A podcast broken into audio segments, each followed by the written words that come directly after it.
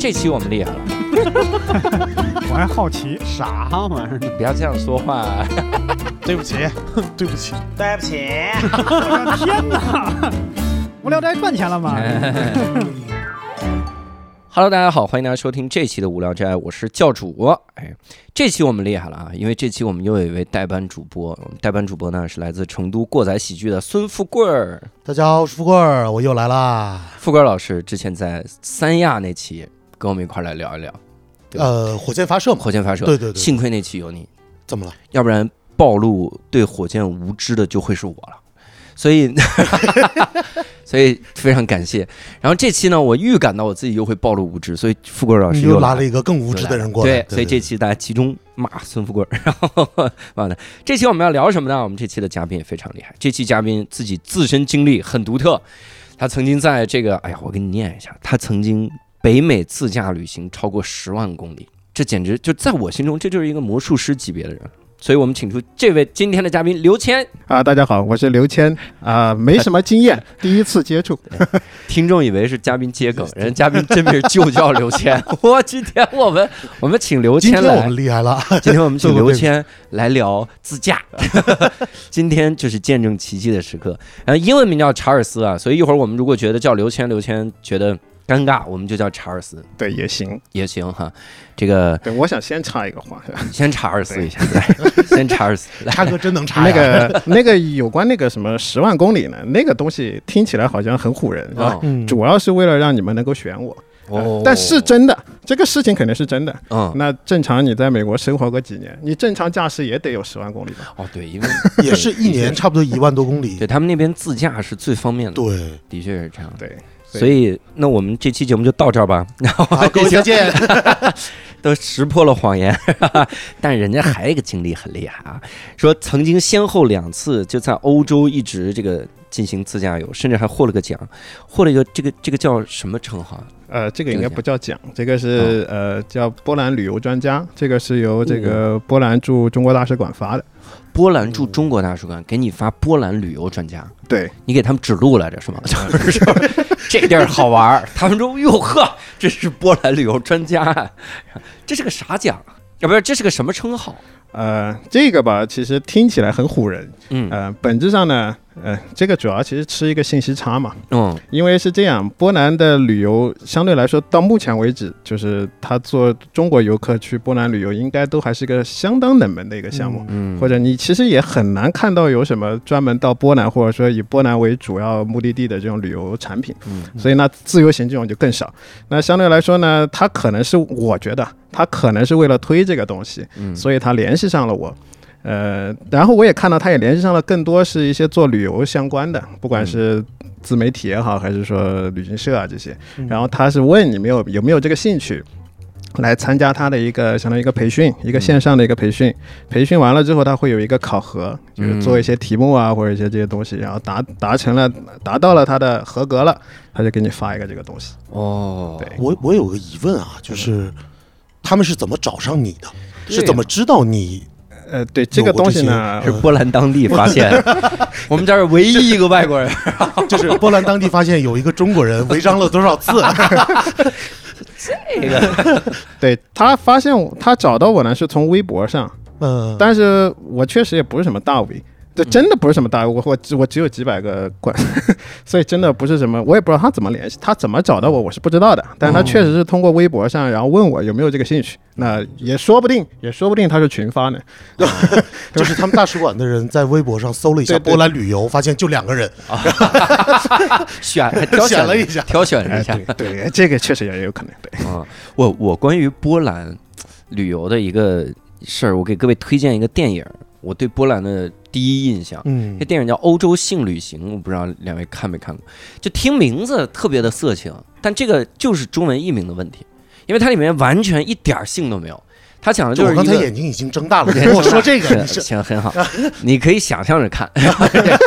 他是讲几个美国小孩儿，有一个美国小孩儿早恋，嗯。然后他说我一定要去看看我这女朋友，然后他们就想想飞到这个这个他女朋友在柏林，他想飞到柏林去，但是他比较没钱，嗯。就辗转反侧，就穷游嘛。到了波兰的时候呢，就已经穷的不行了，几个人身上就凑出一美金，说咱们今天那吃了饭，这样咱们吃顿霸王餐，嗯，就进去就点波兰最好的饭店，咱们就点，点完了之后我们就说没钱，就一美金，你差多少钱你往死里打。今天我们豁出去了，好吧？然后大家进那个进的波兰的那个饭店，然后点，哇，那大龙虾，那这服务生开心的就全给他点，点完了之后，然后结账的时候一咬牙给了那个服务生一美金，给了一美金说我们付钱，然后还开了个玩笑，剩下钱给你当小费，然后然后服务生拿着这一美金，回头看到他自己的那个总经理。叭一耳光，我不干了，然后自己拿着一美金走了，开心。然后一美金在那边巨值钱，哇塞，自己创业去了，哇塞，哇，一美金大价钱。我想象印象中是这样啊，印象中是这样。但你两次自驾游都是围绕着波兰是吧？呃，对，呃，也不是围绕了，应该是说都是从波兰出发，然后波兰结束。哦，对那那波兰是我们想象那样吗？呃，对，这确实是选择去波兰的原因之一。便宜 便宜一美金 对我，我之前是确实是想去东欧。我一开始并没有说一定说要去波兰，那我是想去东欧。当然，我想去找性价比更高的地方嘛。那我因为你东欧够小嘛，嗯所以你一般就说肯定要走一个环线啊，或者怎么着对。那我就我就去看各种城市的这种航班啊，这些。呃，但航班它不是最便宜的，你飞最便宜肯定得是什么布拉格呀、这种，因为它相对比较热门一点。嗯。现在最便宜应该是乌克兰了吧？只要你敢去，对对对，那个但是大使馆不推荐你去。对，那当时呢就是一直在一直在看，然后还涉及到因为下来你得租车嘛，嗯。你租车啊，包括这些可能还是个比较大的费用，所以这个综合一算呢，去华沙是最便宜的。嗯就结果实际上我两次去呢，都是那个航班都是这么飞的，都是从中国飞到阿姆斯特丹，就先去荷兰，然后再转机去去去华沙，这样反而是最这样便宜的反而最便宜。你直接飞，你直接买去阿姆斯特丹的反而不是很不是没有它便宜。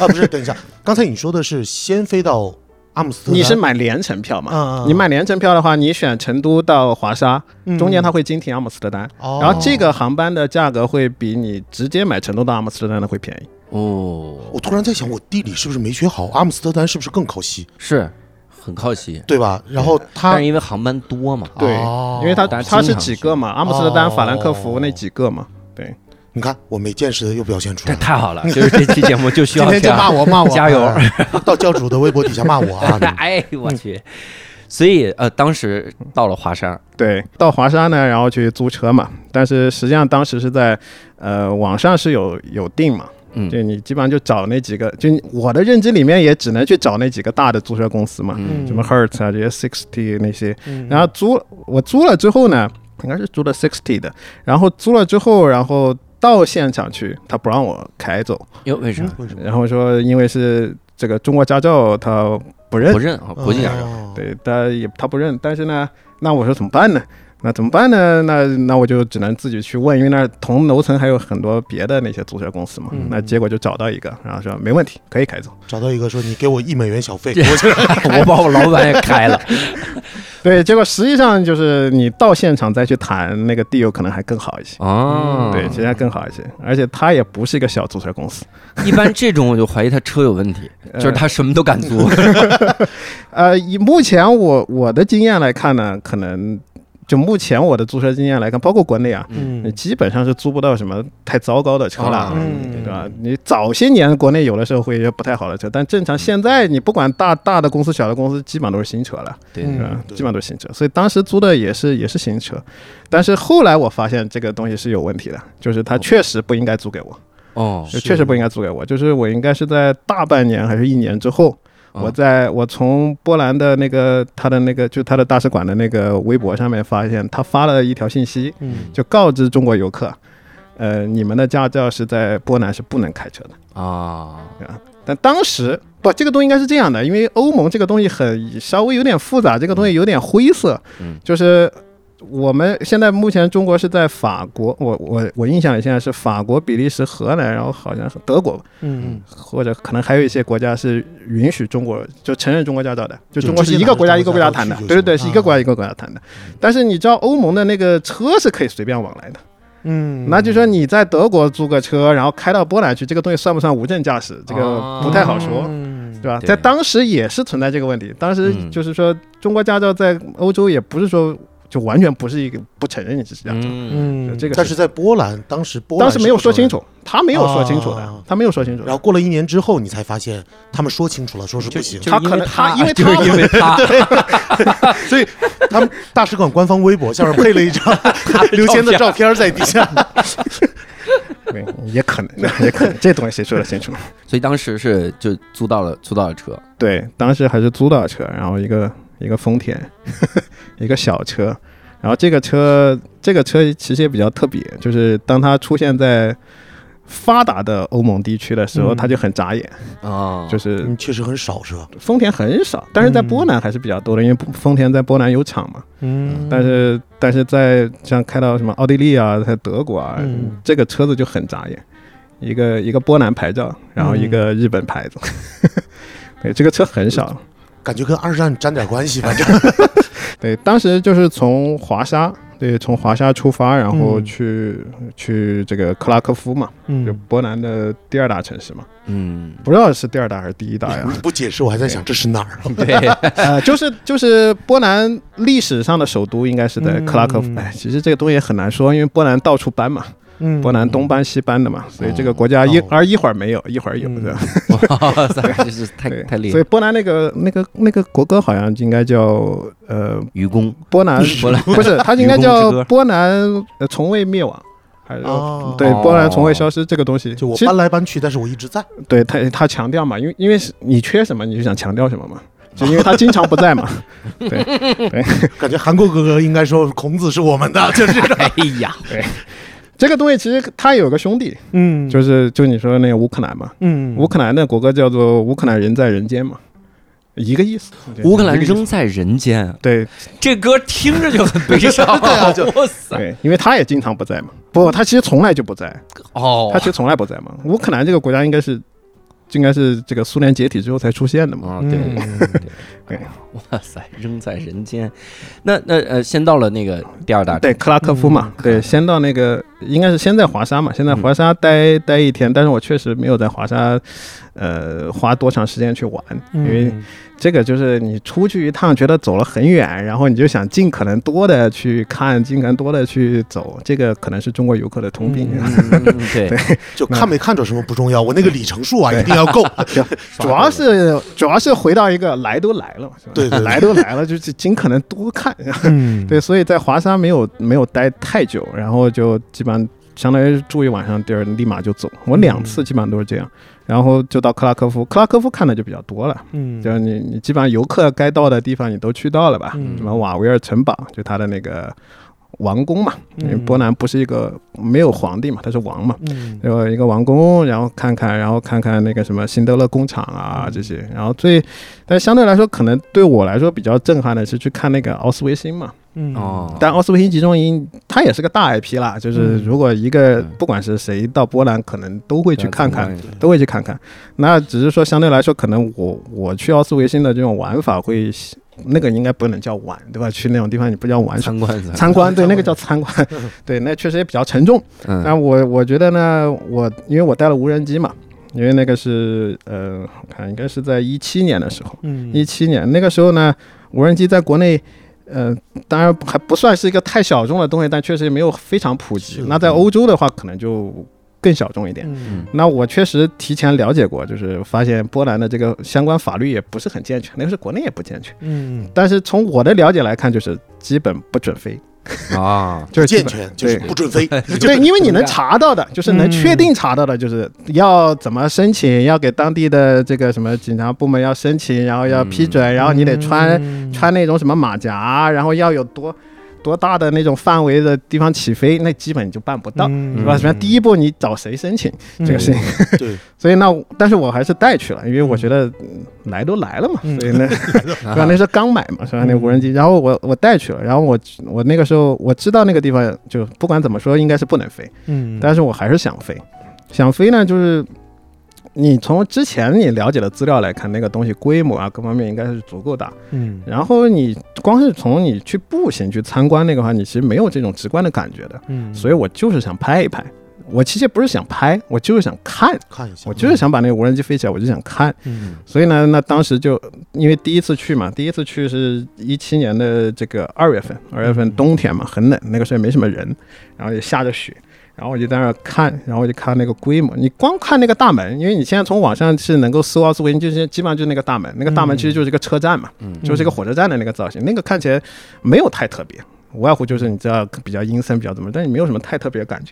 你先把那个无人机从那个地方飞起来之后，你看它后面一排一排的那种跟谷仓一样的那种、那种，嗯然后你再看那个规模，你才觉得这个人类干过就是这么邪恶的事情，对这么荒唐的事情，而且它规模干到了这个，不是它的残忍这个事情，你你这个东西其实对我们来说，你这嗯古往今来其实可能比它残忍还有，嗯对吧？但是这个规模，因为它是一个毕竟是在工业化时代干出来的一个事情，嗯就这个规模让你确实怎么说呢，叹为观止。嗯大概有多少排那个？我很难说多少排很，难就是你你你你从你的这个视野里，我因为那个时候无人机可以飞，那个时候还没有限高，现在是限嗯一百二十米，嗯那个时候我能飞五百米，就我的视野里这个，限高，就无人机能飞那么高吗？无人机本身是能飞好几公里高。是吗？哦对，在在我买无人机之前，他们嗯还大疆还没有限高，所以那个时候随便飞好几公里。那个嗯你能飞多高，取决于你的那个信号能有多少。对呀，嗯对但实际上那个时候就有大量的人在机场旁边拍飞机嘛，嗯 就你真的能拍到飞机起降嘛。嗯所以后来就限了，我大疆就限了五百米，然后现在因为法律法规嘛，现在就只能飞一百二十米了。嗯那时候我能飞五百米，然后我基本上视野里全是房子，就是那个一排排的方的那个，哇，那就就那种，所以。奥斯维辛这个事情，嗯怎么说呢？就是你原本其实知道这个东西的，书本上也好，这种嗯影像资料，其实你已经是知道了，但是你当时看过之后，确实你在现场看到和你之前了解那个感觉不太一样。嗯确实不太一样，就导致你可能，呃，我可能有个一天多的时间，我不太想吃东西。哦，就其实你也没有看到什么很血腥或者很怎么着的这些东西，你看到无外乎就是些房子下着雪，然后就是房子，嗯。就是他当然也有那些什么什么那个屠杀犹太人那些房间、毒气室什么，但是你嗯你确实只是看到了一些房子，对对吧？只是看到一些房子，但但是是这个会脑补很多，对它主要是这个规模上对我有点有点吃惊，嗯。对，所以这个这个就奥斯维辛的这个部分。嗯。对。然后当时自驾这个路线是怎么？就是波兰走，然后怎么绕一圈儿？对，那这个波兰其实已经算大了，嗯就是波兰应该在欧洲算是一个国土面积特别大的一个国家。嗯呃，但是呢，你你横穿一个波兰大概也就两天吧，哇，对，两天。所以呃，我是从整个路线应该是从波兰到斯洛伐克，嗯然后斯洛伐克到奥地利，嗯然后奥地利就绕回来，从捷克然后回到波兰。哦就基本上是这样一个环线，就第一次嘛。嗯那第二次当然是走的稍微远一些了，就是从波兰到呃波还是波兰、斯洛伐克，然后匈牙利，嗯然后奥地利，然后德国，然后布拉格，然后就捷克，然后回到回到波兰，哦大概嗯其实也是一个圈，也是一个圈。只是还是在东欧偏东欧范围内嘛？等于对，那主要也是因为我的兴趣所在嘛，因为我其实想就是在尽可能就是在自己年轻的，哎不不叫年轻，就是因为毕竟那是我第一次去到嗯那、那一带嘛，我想尽可能先去到我可能不是非常熟悉的地方，嗯嗯也就是因为相对来说，可能对我们来说，整个西欧啊这些可能能在我们的认知里面可能会更熟悉一些。对对，所以我就想先去，既然我是人去到那儿，我也不可能同时都去到所有地方，那我可能想尽可能先去到一些自己不太熟悉的地方。对对对东欧真的很吸引人。现在反正也放开，大家如果去的话，去东欧我觉得挺好的。特别是什么基辅，其实 就绕不过那个 你看那个那个谁，就是《信条》那个电影嗯，嗯嗯。好像是爱沙尼亚拍的，嗯，嗯，就特别好看嗯。对，那风景你就觉得哇，真是好看，而且感觉那个在西欧你也看不到那那么成片的那个，不太一样，对不太一样的感觉风景。那一带的风景确实确实，他们大体上是呃类似的，因为毕竟也在旁边，嗯爱沙尼亚也在旁边，就我也计划过。但是确实，我当时那个行程还不了他，啊嗯还不了他，我没有那么多时间。我确实也计划过。当然，还有一个原因呢，就是我喜欢冬天，哦，嗯呃，因为我也喜欢，哎，这也不叫喜欢吧，可能是习惯，就是因为我原来就是在美国读书啊、工作啊，都是在在犹他州嘛，嗯犹他州嘛，那犹他州有的时候稍微过分一点，有半年都是雪季嘛，嗯 所以可能就会比较习惯。然后，所以当时首选就就就去到那些地方。但是，这个东西可能就跟我太太比较相左，所以当然我太太比较依，相当于比较依依我嘛。所以呢，我非要去 一个人在成都说我太太比较依比较依我，嗯这个不不不，这个底气不是很足，对底气不是很足。对，主要主要是因为后你看后之后的那些旅行啊，这些很多呢大大体上冬天就会去到云南啊，去到是，嗯但这个大家不都这么干吗？呃，贵夫人不会是东北人吧？就是到冬天就往暖和的地方走。呃，那倒也不是，是本地人，对，是本地人，对，是成都的。但是，我但是我觉得女生可能不分地方吧，是吧？嗯，就是冬天的话，会想去，如果要出去玩，可能首选还是暖和的地方，对，对除非她特别喜欢滑雪。对，嗯，但是现在特别喜欢滑雪的女生，哦，当然也多，对，也多，嗯。也多。说话要注意。太注意了，哎呀，这是这。那当然，当然，这两次自驾游的时候，比较就是印象深的那些个地方有哪些呢？哦，对，就刚刚我说一个是这个奥斯维辛嘛，嗯。当然第二个就是，呃，也是在克拉科夫呃附近了，嗯。那个叫做维利茨卡盐矿嘛，维利茨卡卡盐矿，盐矿嘛，一定是在洞穴里嘛。嗯。那这当然这个东西我好理解嘛，那自贡也有盐矿，嗯。然后四川这也有也有这种产盐的这种，那无外乎就是打个井，然后你捞起来嘛，捞起来这个沙，然后怎么怎么提纯是吧？那搞出这个。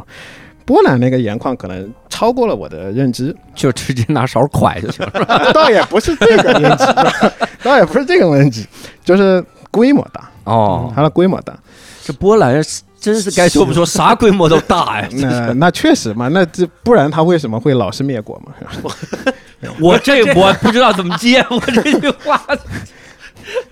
挺好，哎，什么规模都大，国防军规模小，哎，你还别说，现在波兰的国防的力量也是欧盟里最大的，可对，它以啊比较隐形，就是大家他怕了，他哎怕了，也是，他比较隐形，是因为就是兵比较多，就是你现在了解不不是民兵，是嗯军事装备。军事装备。对，就你现在聊起来什么欧洲啊，这些你肯定想的，就你要说军事什么，你肯定想到什么德国呀、法国法国啊、嗯英国啊，对啊。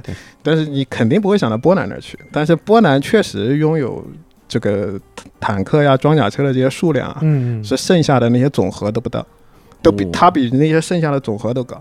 哦，那他现在大量的给乌克兰送东西嘛，哎，嗯，那那基本上家底也也掏的差不多了，可能。还是多，还是多，还是多。对，但那个说那个盐矿。呢，盐矿啊。我说它那个规模大到什么呢？倒不是说那个盐矿本身大，呃，但矿的那个规模是大了，但是这个你怎么去这个感官上怎么会看见感觉它大呢？就是你可以进到那个盐矿下面去参观。那这个事情也也不是也不是非常的这个罕见很罕见，嗯对吧？参观很正常，但人家下面可以办婚礼，在盐矿里办婚礼，对，它里面有大量的这个呃，也不叫对，它有大量的这种房间是很正常的，嗯但它里面有一个巨大的大厅。这个大厅有多大呢？这个 size 很大不说了，关键它很高，就是就是说你就是可以从在里边飞无人机，飞 五百米以上。确实可以飞无人机，哇确实倒不是五百米，但确实你能够飞，嗯。就它那个高度确实够高，因为它有个三层嘛，楼梯的话它是可以走三层上来，就是你的那个那个参观的那个道一直到那个，因为你立马就到了那个大厅的那个地方嘛，那个大厅在那个下面嘛，然后你你是需要大概走个两三层的这个这个楼梯下去的，哇，所以它确实是一个巨大的一个一个大厅，然后可以有个一两百人的这种参加的这种这种活动嘛，嗯。所以那个地方比较流行的就是，因为因为我为什么他那儿确实就有个牌子就写着，你嗯，如果要预约婚礼，立马就可以在旁边就有专门的一个台子，约，哇塞，那那说明也特别美呗。确实是特别特别的美，对，哦就就我想到的一个画面就是。在那儿办婚礼吃饭的时候，那个饭里边不用加盐，就那是吃的有点淡了，在墙上抹一抹一下，然后 全是土，那你这吃啥呀？但那但不过这这年头这个盐也不值钱，但它确实是在中世纪啊这些，就中国嘛原来也是嘛，盐作为是一个非常重要的一个收入来源嘛。嗯那波兰呢，确实也是属于欧洲最重要的一个一个盐的这个供应的地方，嗯。所以呢，波兰牛逼的时候他就欺负别人嘛，嗯。他弱的时候他就被欺负嘛，因为他总有值钱的东西，嗯。是吧？哦。所以这这个就是为什么他老是打仗嘛。波兰确实也老是打仗，从历史上到到现在，他也被侵略，他也侵略别人，嗯。但是他确实有价值嘛，嗯。是吧？能打仗的地方得有价值，是吧？嗯。所以这是呃，就第二个点吧，就是维利茨卡盐矿，就是这个这个呢，其实嗯，我个人来讲是非常推荐大家去的，因为呃，奥斯维辛是一个点，嗯。但那个东西不是波兰能选的？啊，那个那个确实也不怪波兰那个事情，那 对，他也是受害者。但是维利茨卡盐矿呢，确实是波兰一个呃非常非常，我个人觉得非常非常有特色的一个一个地方。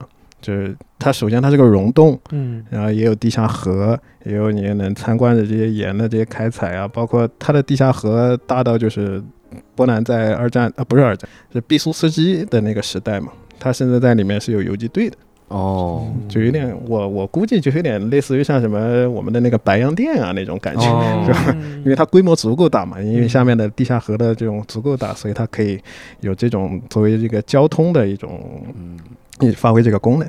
我之前他们给我科普过，嗯就是我我之前专场那个段子里嗯传到网上的专场，天生有意思。我在里面就说，我说这个我参加奇葩说啊嗯，好有一比，就是二战中的参战国。没有波兰哈，因为我当时背后的这个逻辑是因为波兰第一个就就被侵略了，然后他投降了之后，二战才开始，嗯那你就没有波兰。然后他们给我提到了一个知识点，就是波兰被侵略了之后，大家就一直在打游击战，啊就是用用用这个就是自由的力量、民间的力量在抵抗，还还是积极的，就感觉像中国抗战早期的东北，就是说东北被占领，但是游击队还在游。击队游击队啊，波兰的抵抗力量是一直存在的，只是说嗯强弱分时代，它强弱不一样嘛。嗯毕竟他到最后还干出了一个自己这个华沙，自己去解放华沙嘛。啊哦，当然后来也出现了解放华沙是另外一个事情了，是吧？那个比较复杂点，但是它确实是一直存在的。嗯对然后，当然克拉科夫还有一个点了，就是它有足够多的一些博物馆嘛。嗯克拉科夫有足够的博物馆。那我我这个人呢是喜欢看博物馆的，嗯，但你说要提到有多少个点，其实也没有太多，因为博物馆本身不是那么特别，只是说它博物馆比较多。哦，对，其实有一个辛德勒工厂嘛，嗯辛德勒工厂是因为那部电影嘛，《辛德勒的名单》嗯这个出名的嘛。但是这个博物馆本身，我觉得它不是那么特别，就是作为一个游客来讲，因为它本质上只是说在讲述一个波兰视角的一个对第二次世界大战的一些理解，但它的里面讲的内容其实没有超过我们的认知了。无外乎就是跟犹太人相关的这个辛德勒如何去这些保护和庇护犹太人。嗯，对，但是去看看这个博物馆本身还是有意义的，因为也不是每个人都对这些东西原本就了解。嗯 对，这是克拉科夫。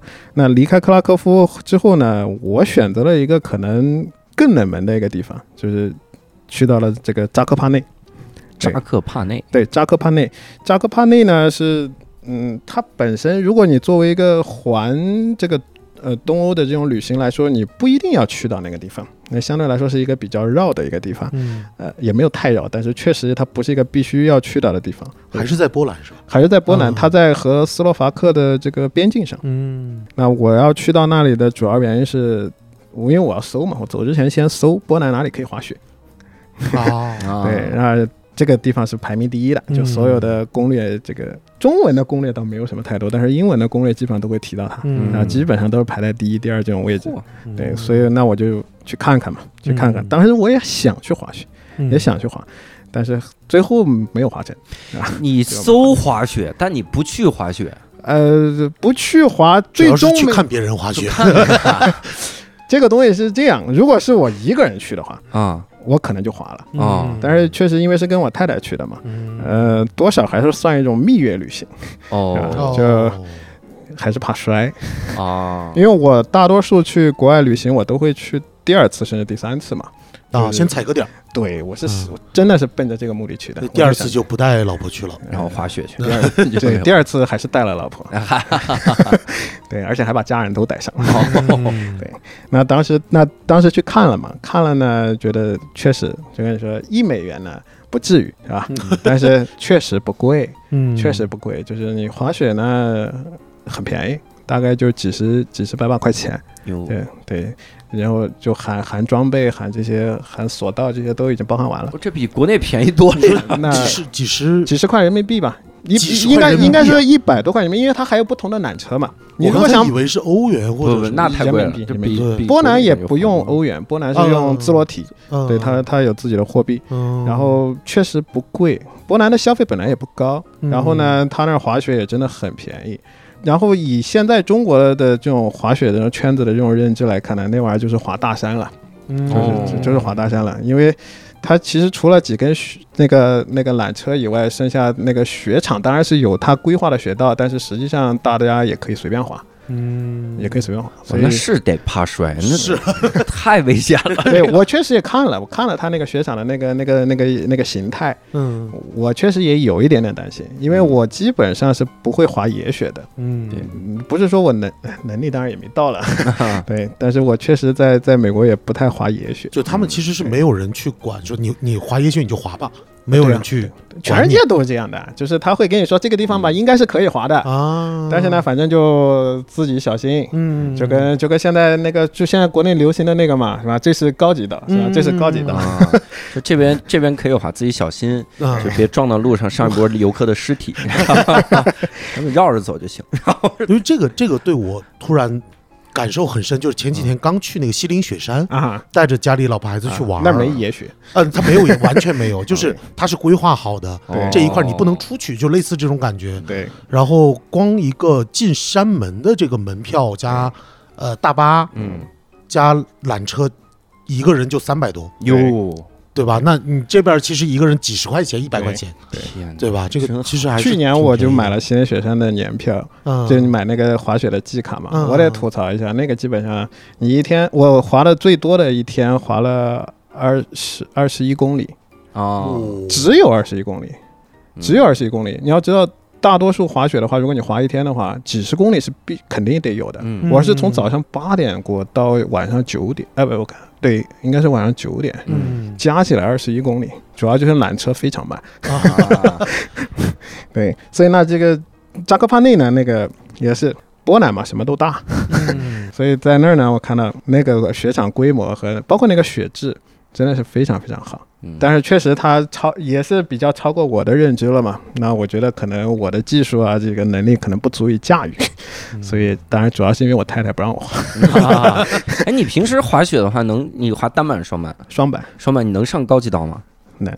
然后看到大山的雪也也不敢，那得多陡啊！那也不是完全不敢，就是我这个人可能比较怕死，那如果那种就不需要那么赶。因为因为还可能还有一个原因，是因为主要因为还是在犹他嘛，滑雪主要是在犹他练的嘛。嗯那在犹他的话，犹他的雪场已经够大了，哦，就是你也不一定非要去滑大山了，你就光光滑那个雪场，你一天也滑不完所有的雪道。嗯所以那我何必还非要去找个没人的地方呢？对对对，嗯嗯，所以呢，扎克范尼看了半天就就算了，就就就就没滑。然后呢，就泡个温泉嘛，嗯，嗯嗯，但后来温泉也没泡起，本来想着，那你们去那干什么？哎真的，你们这趟蜜月就光聊天儿，你们俩真是适合过一辈，就聊天聊老开心了，温泉也不去。纯聊无玩。那那主要是什么呢？就是看到呢，就是雪场旁边就路边嗯。就就有温泉，一看应该也应该是天然的。嗯。嗯。对，那那个问看了一下价格，它价格直接打在那个拿个很大的招牌打着的，我嗯现在还记得是三十九兹洛体，大概人民币就是五六十块钱吧。哦，对，三十九块钱就是招揽你去，真行啊！那为什么没泡呢？我想。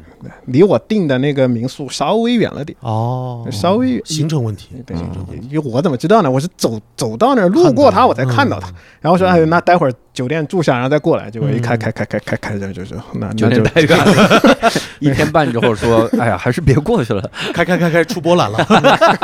对对，所以所以扎克帕内，但扎克帕内确实我对他印象特别好，因为那确实也是欧洲人度假也会选它的。哦，对，那不只是我觉得便宜嘛，嗯是个人都觉得便宜，确实便宜。性价比很高，是吧？不是每个人都都划得起阿尔卑斯的。嗯，这个对那个主要是这个地方你划完了还有没有命？就是 我知道加克帕内便宜在哪儿，这滑雪场。啊，命的那部分比较贵，没有回头客这个地方。回不了头。而且你可以选嘛，就是你从扎克帕那滑着滑着，你可以去斯洛伐克嘛。我以为滑着滑着就到了 斯洛伐克了。那那确实是因为它本来就在边境上好，这再滑就这段阿尔卑斯了，要滑啊。阿尔卑斯那个远，阿尔卑斯在意大利、法国那边，对那个稍微远了点。但是斯洛伐克确实和它是挨着的嘛，嗯就是你会看到就。他们滑雪的那种感觉，其实就跟我在犹他看到那些越野滑雪那个很像嘛。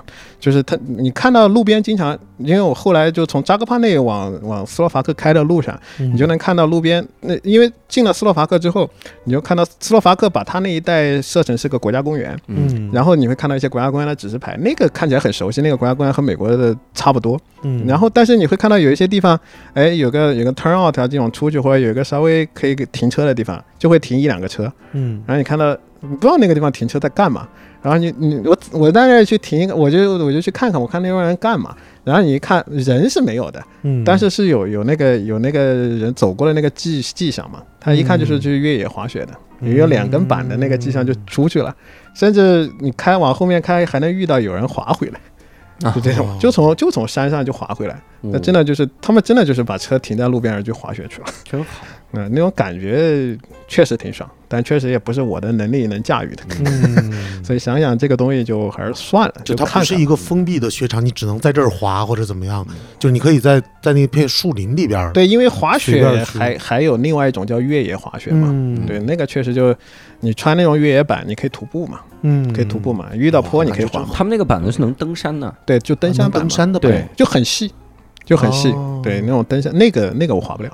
你说能登山，我第一反应是底下长倒刺儿了，就不是 不是啊不，不是你那种看那个土山啊，你看那个冬奥会上有，冬奥会上有那个那个不是越野滑雪，冬奥会上有个项目叫什么？铁人啊，不是不是铁人三项，就是越野冬季两项，冬季两冬季两啊项，就他不是背个枪嘛，然后再滑嘛，啊对对对。就那个板，开枪，就那个板。啊很细对，很窄的那个是吧非常细？，对那对对，个那个对下山就开枪，对，那个板，那个板子我印象特别深，在于就是我看冬奥会那个百米滑雪，没人滑，都在跑步。啊，对对对对对，那个也是，这个到底滑什么？这是运动会吗？啥呀？这跟雪有什么关系？雪提供了阻力，阻力。你得先玩这个项目，才能去玩那个冬季两项，对，那是入门，嘿，这是在在波兰，然后绕这一大圈，大概得多少天？这几次呃，十天左右吧，十天左右。对，十天左右。对，整个整个行程的话，基本上就是到一个地方待一天，到一个地方待一天。哦扎克帕内待了两天，克拉科夫待的稍微长一点，因为要看、要看很多博物馆啊，要看那好几个地方，所以可能待的但稍微长。凡省出一天啊，就滑就能滑雪泡温泉。那那确实是，那确实是。其他几个国家感觉怎么样？呃，斯洛伐克的感觉会比较特别，因为相对来说是我去玩的里面，斯洛伐克是。你你已经觉得东欧够小了，或者欧洲已经够小了，嗯。斯洛伐克可能更小，哦，就小到就是你横穿它只要两个小时，我天。啊横，穿才两个小时啊。那个横穿比较短嘛，哦，纵贯是两个半，应该应该是 应该是两个多小时，两个两个多小时。多小时。对，所以呢，斯洛伐克够小，确实也没有太多游客去，去嗯波兰就没多少，嗯，去斯洛伐克可能就更少了。嗯那这个东西，但是那个感觉就很好，就是你有很有那种生活气息嘛，嗯对吧？很有生活气息。比如像斯洛伐克的那个首都布拉迪斯拉发，嗯，在边境上嘛，嗯它这个边境是跟谁的？捷克嘛，他啊，对，边境是捷克，他他们俩他们俩本来是一个国家嘛，对嗯一会儿是一个，一会儿不是嘛。对，他他在边境上，当然这两个国家倒也没有什么太特别的，实际上语言也是一样的。在斯洛伐克呢，对，遇到过一个就是就是刚入境斯洛伐克嘛，然后在那个小镇上吃饭嘛。嗯那斯洛伐克就是你说的用欧元了，嗯用欧元，但是确实我没有感觉嘛。就是你，你从波兰到斯洛伐克，你没有不像我们，如果要出个国，你会有个什么、什么 checkpoint 这种、这种东西，你就会有明显的感觉哦，出国了，出去了有个盖个章啊，嗯什么检查啊，这对。他也没有嘛，他就一个牌儿，而且实际上很多路上也没有牌，嗯。就你都不知道你到一个国家了，嗯。GPS 上有提醒，就 GPS 会提醒嗯你，它提醒你倒不是说提醒你那个国家，它是跟你说每个国家可能规则不一样，这个国家要求要开灯，那个国家哦那个饮酒是什么酒精含量是不能高于多少多少这些，它不一样，它要提醒你这个东西果。然是东欧啊！饮酒酒精含量，就告诉你酒后驾驶应该喝多少酒合适，是吧？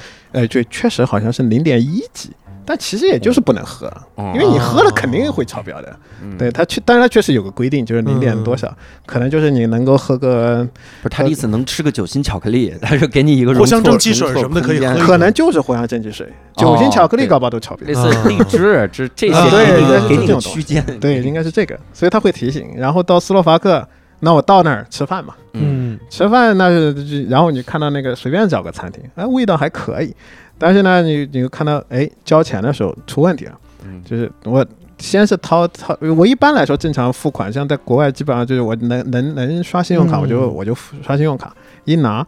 他说不好意思，我我们这儿今天这个 POS 机，嗯，那好，那那怎么办呢？我说那那现金，现金行，我一掏，波兰的那个兹罗体，嗯。他说不好意思，这儿不收，哦，不收，那就我们这儿收欧元。我想哦，对吼，我到了欧元区，嗯。那这怎么办？我我没有，没有，而且我们俩语言沟通非常的就没办法沟通，应该是，就他也不会讲英文，嗯。然后那我我这个更不会他的这个斯洛伐克语啊这些，嗯。那就弄半天，我觉得那美元，美元我也不知道他认不认识，反正他跟我说不收，嗯。那反正他说不收，那那那顿也不贵，几块钱欧元几块钱，就也没吃多少嘛，几块钱。，那我们两个人，那然后这个那怎么办？我说掏了十美金，肯定是超过他那个，之后他就嗯他不行啊，不行，这说半天，这个旁边吃饭的那一桌，就是一看就矿工，嗯，嗯应该就因为他那身打扮啊那些，因为原来我也在矿上工作嘛，嗯所以一看他那个我就知道他应该是个矿工，确实附近有个煤矿，嗯然后那矿工可能是下班或者怎么在那儿吃饭，然后他也看到，他大概因为整个过程他也在，他也目睹了，他肯定大概知道怎么回事，他过来没事没事，我请客。我请客，哦对，所以他当时就直接就就请客了，请客，然后那那那人非常好，呀，没关系没关系，那就 welcome，嗯。就这一句英文，别的也没有，你别的也说不来。还真好，哇，那但是我呢，后来当然也执意，最后还是把十美金塞给他了。嗯。我感觉他可能也不认识，也不认识，因为他那感觉就反正就东看西看，嗯。东看西看，但是他也知道，反正最后我还是给他了。就总的来说就很热情，嗯。就是他回去用那十美金把他们那煤矿包了，啊，对，剩下八美金想怎么花，然 后回去十美金甩老板脸上。可能把那附近的那煤矿都包下了，对，从此走上人生巅峰。对，所以这个是对斯洛伐克的这种感觉呢，应该说是特别好。对，那是不是捷克比较富，斯洛伐克比较穷啊？嗯，相也不是，他们俩哦。差不多，半斤八两。都穷。对，嗯。但是捷克确实有一个非常特殊的地方，就就是布拉格。哦，就是布拉格，对，因为我两趟都去到捷克，也去到捷克的一些地方，其实你会感觉它消费啊各方面也不是很高，包括它的很多城市，就是所其实它叫城市或者那种地方，其实我们看到可能就是一个一个集镇嘛、嗯。村镇嘛那种，也看起来也是比较落后的，嗯。就是维护啊各方面不是很好，但是确实布拉格很特别。嗯特别到就是你到那儿之后能听到很多的讲中文的，不是说游客，嗯。不是说游游客很正常嘛，就是啊。确实有大量的中国人到的布拉格去玩嘛，嗯你能看到就是。可能也是因为游客太多了嘛，嗯。对就是你会看到那种路路上卖那种纪念品的啊，卖那种嗯衣服的啊，就那衣服写一个什么 “I love Prague” 这种，是吧？嗯什么 “I like Czech Republic” 这些这种衣服，就是一百块钱两件，啊哦，直接就说中文啊，嗯，嚯，收人民币的那种，哦，真好，就讲中文，有中国人在那儿买，也有老外。嗯啊，也有本地的，但是嗯确实就是这种，就这种卖兜售这种东西，就直接讲中文。说一百块钱两件，它就是一百人民币，人民币对，我就问嘛，我因为他说一百块两件，如果你要按你要100欧元很贵嘛，对啊我说怎么一百是吧？嗯，这你他一看你那个表情，我说怎么一百块？我觉得这句话他肯定是没听懂的，啊。但他能够理解你这个这个惊讶的意思，嗯。人民币，哦，啊，人民币，然后我就啊，他可能说的不是人民币，他说的是脏话，没币，没听清，对对，所以那布拉格这种各种消费啊，各种你就会觉得非常高，哦，非常高。对，当然这个非常高可能跟我个人的财力有关系，对，可能你主要是从波兰过去嘛，就觉得那玩意儿是 什么都贵，什么都贵，你住个酒店四百多，是吧因为这对，哦因为在因为因为在波兰，你大概住个比较好，不是住，因为我很住酒店也不太多，你在华沙当然也很贵了，嗯，然后但是你在别的地方你要住个四星级、五星级的酒店的话。其实两三百块钱就搞得定，嗯。住民宿的话可能性价比更高，两三百块钱你能住个 house，嗯。就是而且他那种 house 就不像是国内这种做民宿，就明显就是拿来做民宿的，对，人家真的是他的家，嗯，因为波兰人很多是很多，呃包括整个东欧都有这种，就是他习惯于在就是暖和一点的时候，春天到秋天啊这种时候，他们就到北欧去打工了，因因为他离北欧近嘛，嗯，在这北欧那那个他干点啥都行，是吧？嗯所以他们就去打工，然后那很多时候他就是外出务工了嘛，嗯，所以房子又空出来了嘛，所以他们有大量的这种很看起来很不错的 main maintain 就维护做的很好的这种房子，嗯，就两三百块钱嗯，就租给你，可能也比较卷，嗯 对，所以就觉得在布拉格比较贵。就明显贵起来了。对但是呢，那个可能就是我发现后来再往后的体验，就是你会觉得在布拉格可能觉得布拉格贵这个事情格局小了，格局小了？因为你要再到维也纳，是吧？嗯啊，那感觉更贵啊，那个不是有点，就不是更贵了，就是那个东西也是多少是超出认知了。哦，当然，这你就看得出来，可能我的认知小了，因为比如说像你要到维也纳这种，那，因为在波兰呀，在整个东欧呀，像那种路边啊，因为你毕竟坐车嘛，你要看，你会想到你要肯定得停个车啊，搞个什么，那那个你是不会去专门去看你停哪儿的，那哪儿有空你就停哪儿嘛，嗯因为它大多数。大多数什么是是这个其实跟国内也一样嘛，什么小的地方停车是不要钱的，城里面顶多十几块钱嘛，十几二十块钱是吧？参观啊什么，路边停车就这种价格。但是到那个维也纳之后呢，我也这么干过，就是去找一家餐厅吃晚餐，然后那家餐厅就很贵，但那个都还好，因为你从 TripAdvisor 上你是知道那玩意儿有点贵的，嗯你说我本来就想去试试，贵就贵吧，那嗯那个是在你的计划内，但是你。我是随便在路边停了个车，离他近的地方，我看到这有个停车场，我就去停了。嗯出来之后我去交钱，然后人家跟我说二十七，那二十七我当时没什么感觉，我就付了。然后待会儿回到酒店，我觉得不太对啊，那是二十七欧啊，哇，我吃了一顿饭啊，二十七欧啊，那顿饭 多少钱？六欧，那顿饭说实话有点贵，啊，那顿饭两百多欧，哦。两百多欧，所以就当时听到二十七欧没反应嘛，对，确实没反应。有道理吃顿饭两百多块钱嘛，对，然后你停个车二十七块钱嘛，那也没啥嘛，对，但是回去琢磨不对对，，但是但是感觉在国内啊，我吃一顿饭两百多块钱，停车费花了二十七块钱，嗯，我第一反应就是亏了。亏了，对 不不不，就是这个这个我还要跟你说，就是你在国内一直花人民币，你没有这个感觉，嗯。因为我前一两天、两三天之前，我在波兰花着波兰的自罗提，啊我也是吃顿饭两一两没有两三百，一两百块钱，嗯。停个车十几二十块钱，啊，确实没什么感觉。对对对，你你不去换算它，对你确实没什么感觉，嗯。只是你到这儿你也是还十几二十，给给给，没事嗯。小问题啊，给完之后二十七，不对呀，嗯。是吧？不对呀。但是你后来发现你在那待第二天要要走嘛，嗯。呃，我基本上到一个地方我就去个超市买东西嘛，结果那次停车也没停对，又停在旁边的一个地方收费的停车场。超市是有停车位的，但是好像是停满了，嗯。然后就是旁边随便找一个，嗯。一停也是十几块钱。我知道很贵，嗯。然后我就那那快点，嗯快点，我就快点，可能我又不吃个饭的，这个可能五欧了不起了嘛。对，十几块钱，哇塞，哇！也十几块钱，所以就觉得维也纳的消费高。我突然有一个问题啊，就是比如说你在维也纳违章停车了嗯，怎么办？呃，对，在维也纳呢没有违章停车，没有这个说法。对，但是在哪儿的二球？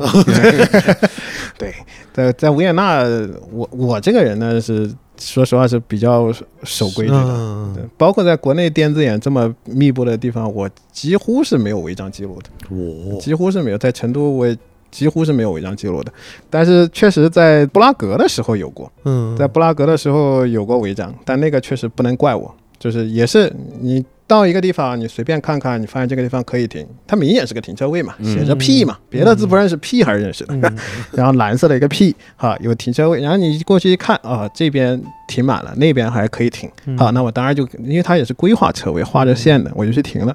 当然我当时可能就没反应过来，为什么这边是停满的，而那边还那么空，对吧？那嗯但是当时不懂嘛，那停了，停了之后啊，城里面玩一圈还蛮好。我当时租了一个马车嘛，然后那个租了个马车啊，对，确实还是个蛮 fancy 的一个马车，嗯。然后那个反而就开着车去租了一个马车，你在他的那种 这种是他那个老城区那种参观，嗯，你确实是需要租个马车，然后你坐着去参观才有那个味道，嗯。啊才有那个腔调。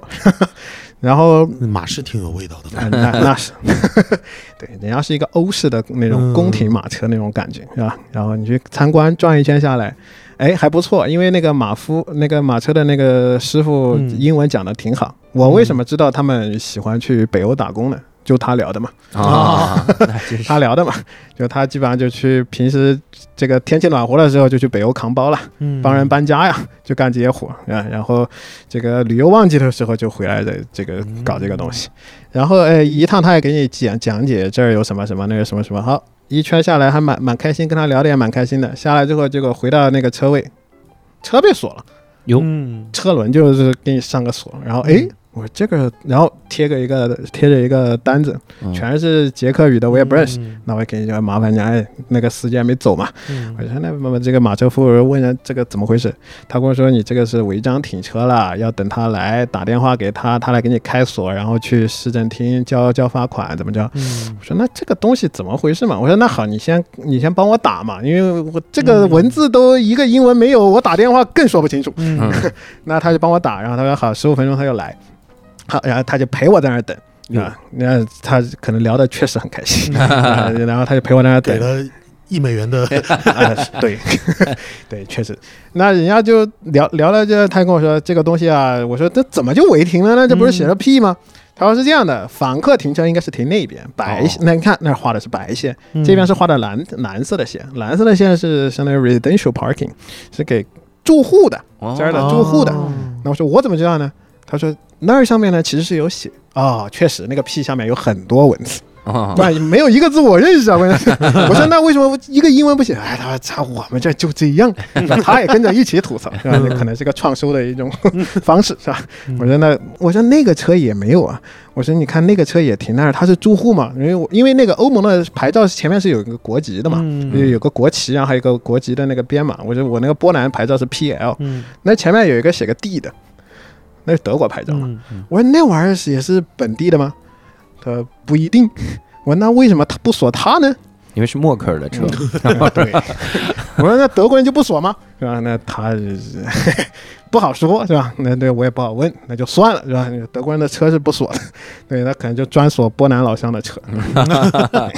然后结果那确实那来，他就说，然后他等车等那个警察来的路上，他他他那个时间他就跟我说啊，他说你这个呢，等他来了之后，你可以跟他 bargain，嗯嗯、我说这东西还能 bargain，讨价还价，对，我这东西可以讨价还价，他说可以的，嗯你只要跟他说不要去市政厅交罚款，然后他就可以给你少点。我说这个东西要交多少？他说好像要交一千二。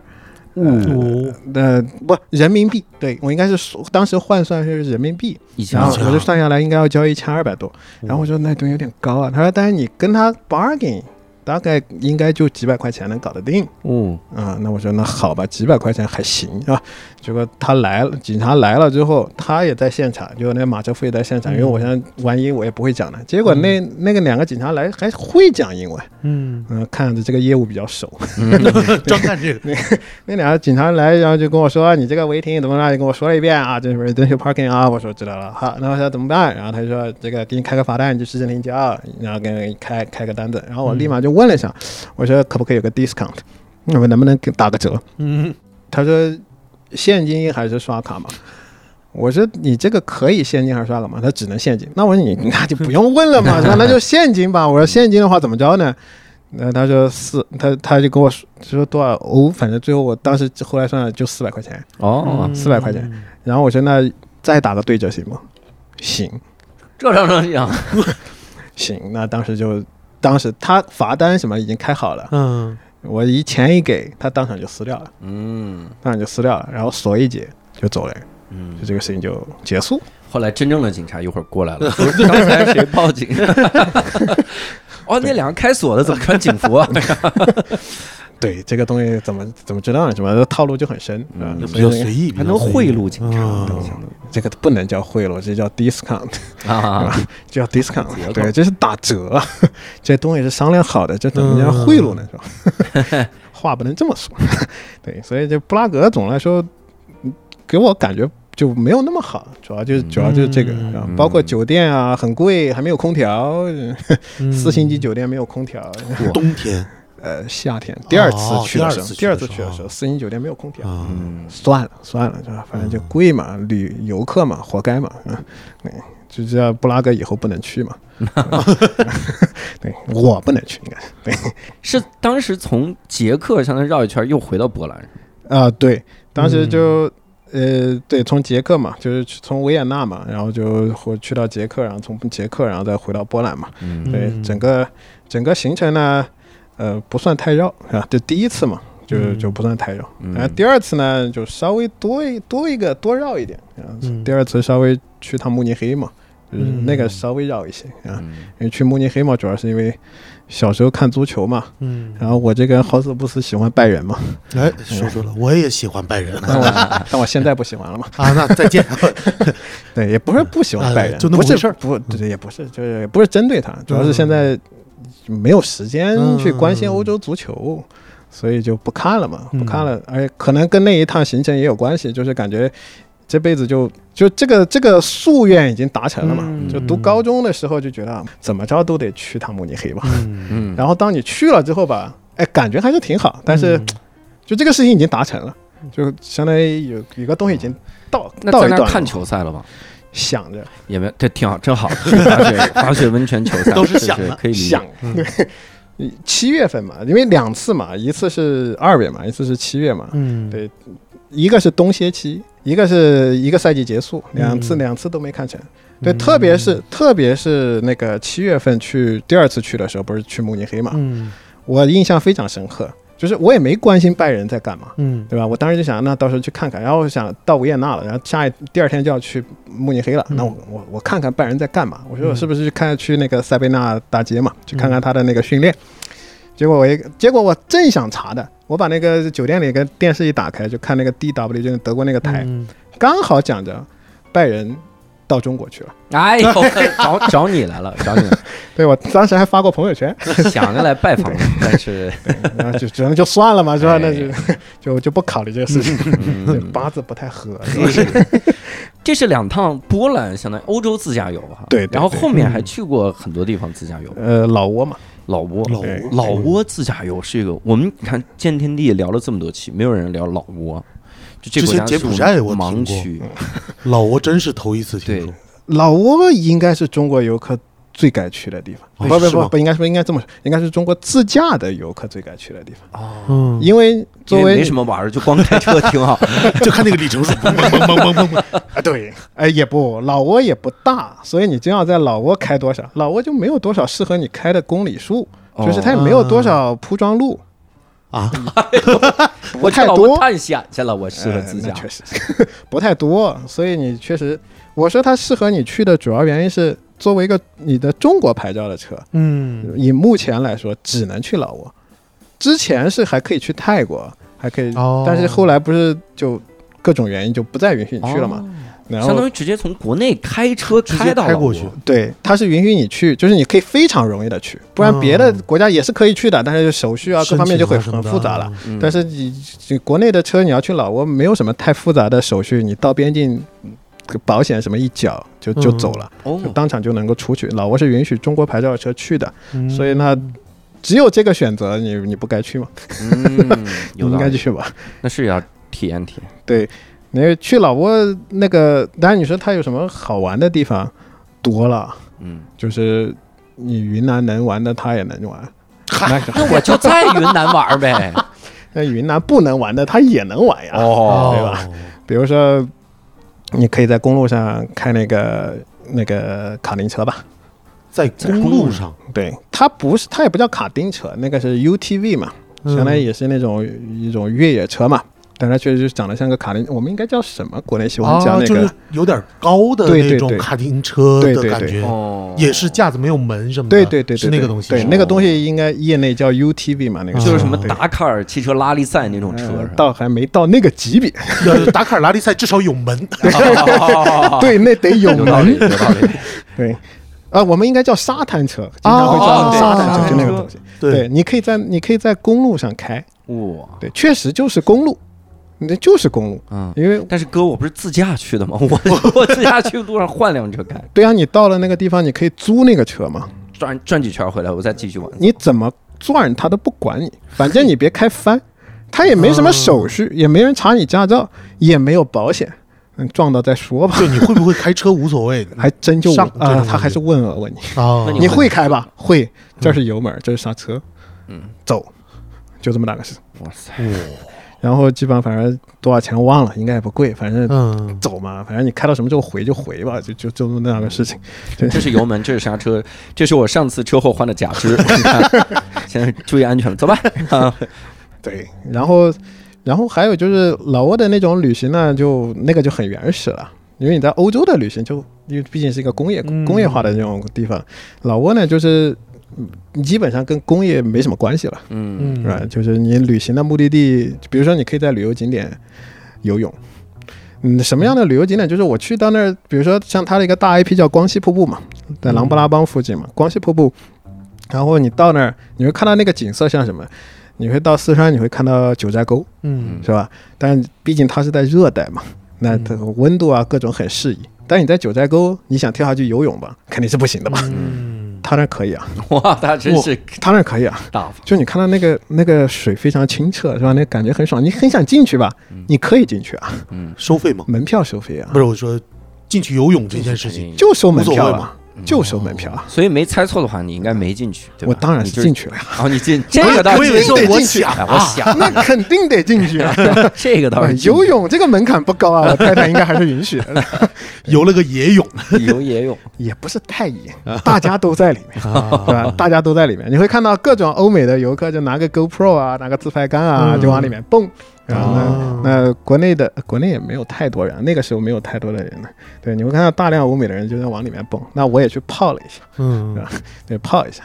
但，那感觉呢，游泳的感觉一般了，但在那种地方游泳的感觉那就不一样了。嗯，你你在一个跟九寨沟类似的这种景色里面，嗯又很温暖，太阳照着，你在里面游泳，那感觉是吧？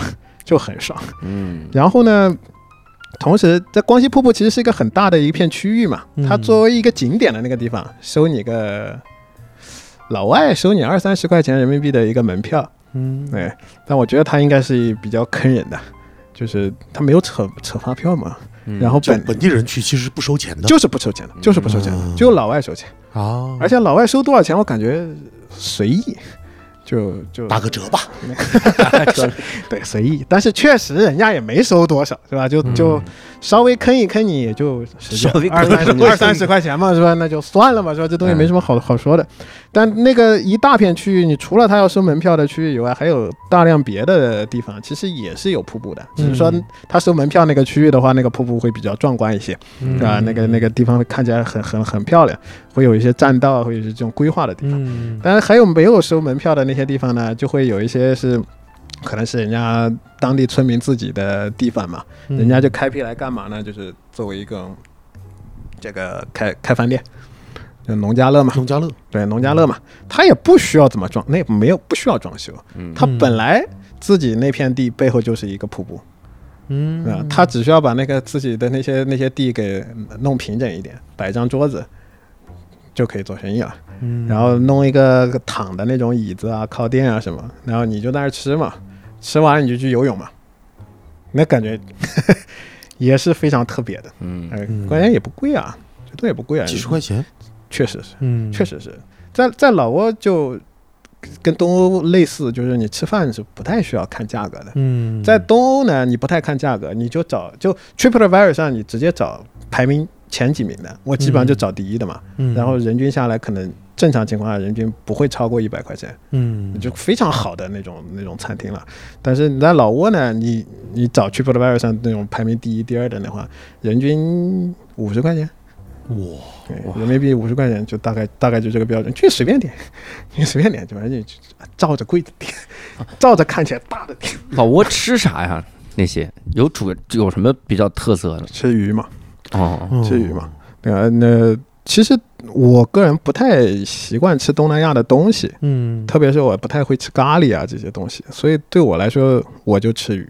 嗯，老挝也是偏咖喱是吧？它还不太多，说实话，嗯，它还不太多，它得是比较上档次的餐厅才是跟才是跟它越是上档次的餐厅越跟泰国接轨嘛，哦，因为它也在泰国旁边嘛。嗯。呃，它但是你要是在那些这种相对偏旅游向的这种地方的话，反倒没有那么那么明显，像类似像我们的泰国料理的这种东西什，么肯德基、麦当劳什么，就全都是。没见到，呃 没见到没见到，确实没见到是没见到。对，所以那种那种感觉呢，就是你可以在那种地方去游泳。我这个人是嗯不太喜欢游泳的。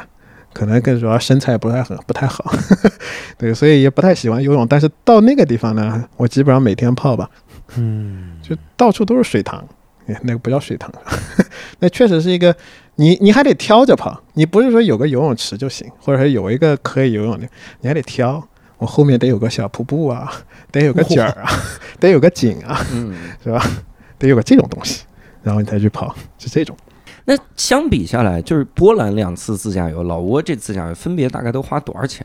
对呃，老挝可能稍微便宜的有点那个什么，老挝可能十天左右，我跟我太太两个人的话，人均七八千块钱，但是中间有一半嗯，是国内的开销，哦，啊，你就国内部分。因为我从成都出发，我得先到西双版纳。嘛，开到西双版纳，我得哦你先飞到西双版纳，还能再便宜点。对。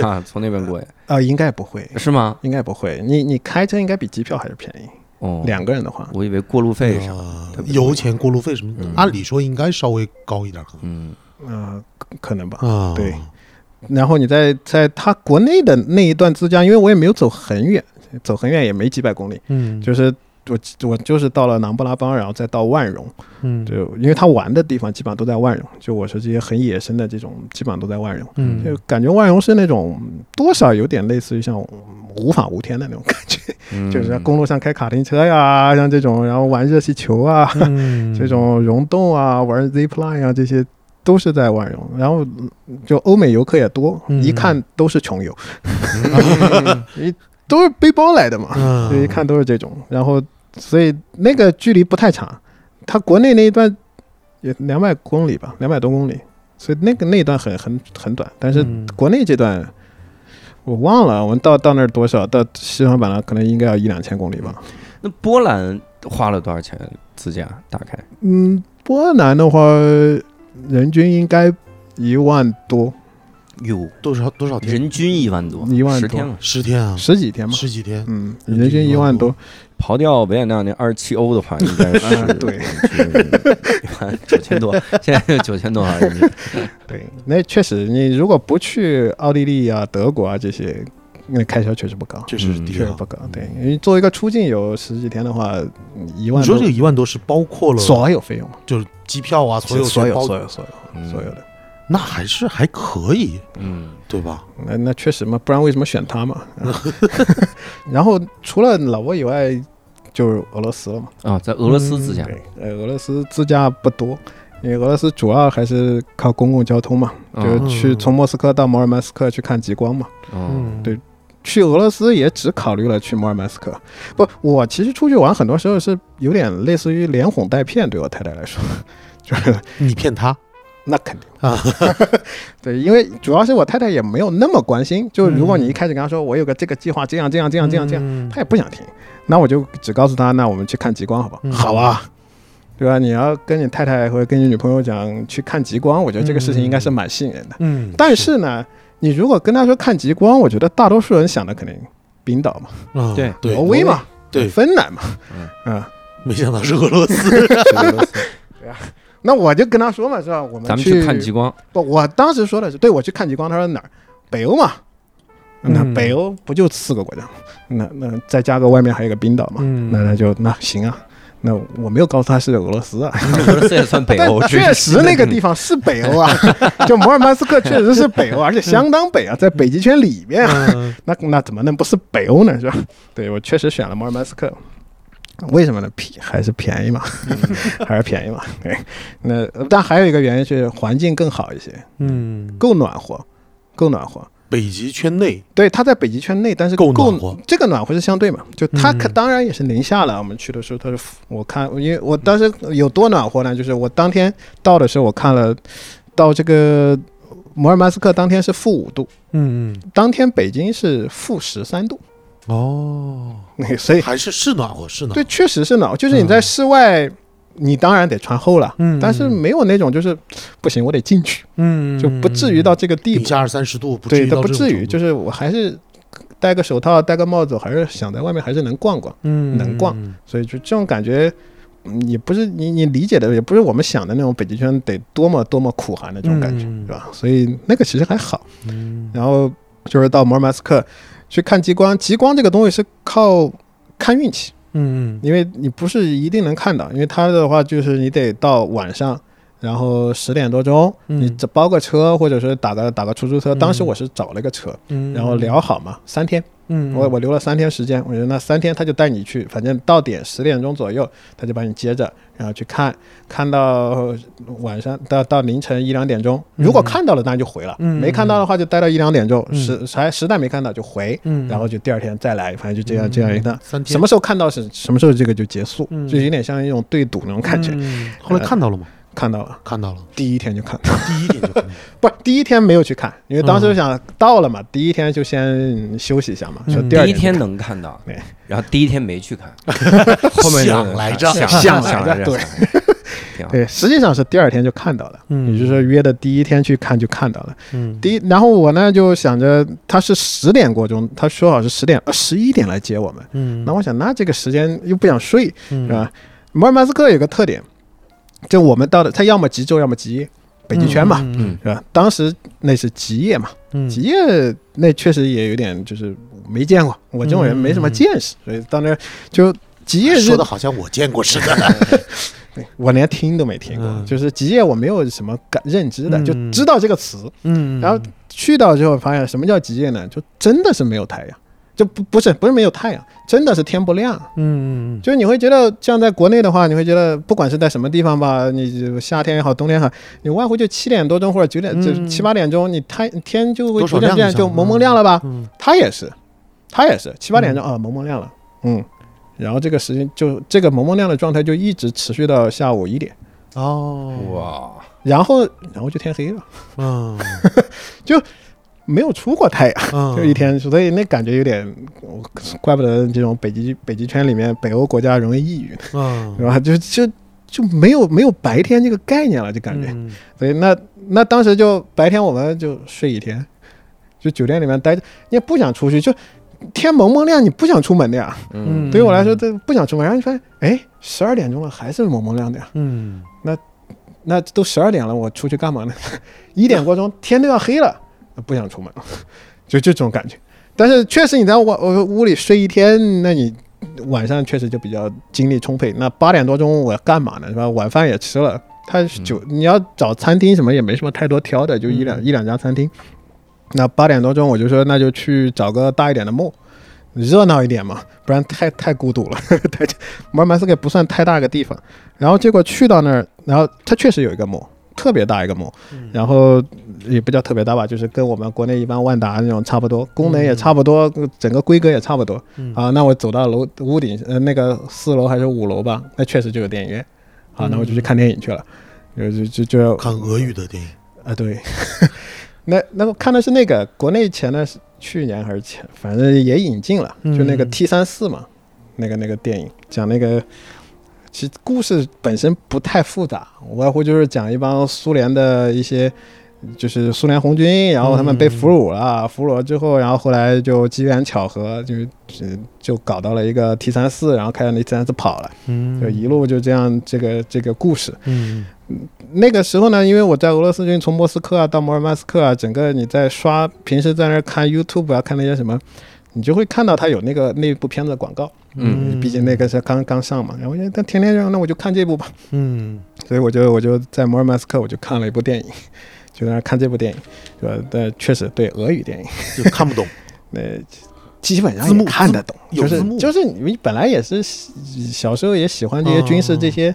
打仗这个事情，好像也不太需要语言，是吧？大体上也能看懂，只是说这个体验呢比较特殊，嗯。是吧？可能我脑回路比较特别，嗯。要在北极圈里面去找一个 电影院去看一部俄语的电影。嗯。哎，票都不知道怎么买，就点嘛，是吧？啊。就就就跑到那儿，它有那个，我想在那个自动贩卖机上，它有那个自动售票的那个，没有英文，嗯。那那我就只能在柜台去，那嗯。给那个阿姨讲，嗯，那个就那个，嗯。那那就他，对吧？所以看了一下，看了一部，看没看完，没看完，然后就被打电话叫走了，就看出发了，对，就出发就去看他说十一点过，结果好像十点过钟就叫我们走了。嗯结果就去看，就去看极光，看到了，嗯确实是看到了。那个这感觉怎么形容呢？就是你你原本不知道它会是用一种什么方式出现，因为看极光这件事情很特别，就是他把你拉到这个地方，漆黑一片嘛，嗯因为他必须拉到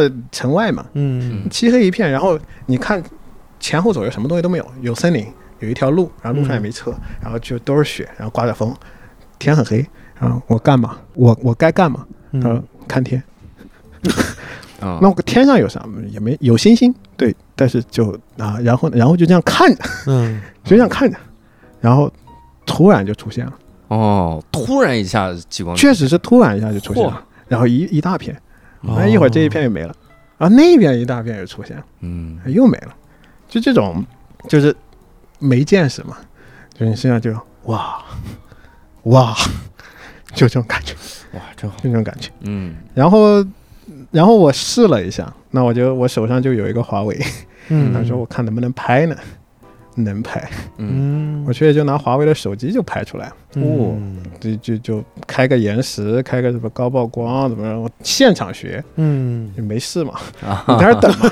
没事哎，我说这个东西怎么拍？手机能不能拍极光？喂，嗯。好像可能能。啊。啊，那我就看怎么调，怎么调，怎么调，啊。哎，拍出来了，确实拍出来了。然后因为当场还有一些别的那些人，包括也有一些中国人，有一些大部分中国人都是一些留学生啦，就他看极光是有那么几个点适合看极光，也不是，就摩尔曼斯克附近，你随便随便找一个，黑漆漆的地方就可以。对，啊，确实就是这样，随便找个黑漆漆的地方就能看。而且摩尔曼斯克比那几个北欧的那些地方都更容易看到极光，嗯。因为因为我看他那个是是角度原因还是怎么着，确实是更容易看到，嗯。但它有劣势嘛，住宿啊各方面就不太好了，嗯 就就比较也不叫不好，就是一般啦，它就没有那种很 fancy 的那种感觉了，嗯就那种度假的那种感觉可能就没有。哎真的很奇怪哈。最好的看极光的地方，然后旅游不如北欧那几个发达。对这个做旅游这件事情还是需要靠吹的嘛，啊。不然怎么不然怎么有人家要给你发那个波兰旅游专家的那种，你得干这种事情啊，对吧？你看这个摩尔曼斯克就没有找过我，这期之后就来找，可能可能俄国人也不在乎这个东西，俄罗斯大使馆说，他说我们那儿住的不好，不要找他。对不不是不好，确实不是不好，只是说他严谨了，严谨了。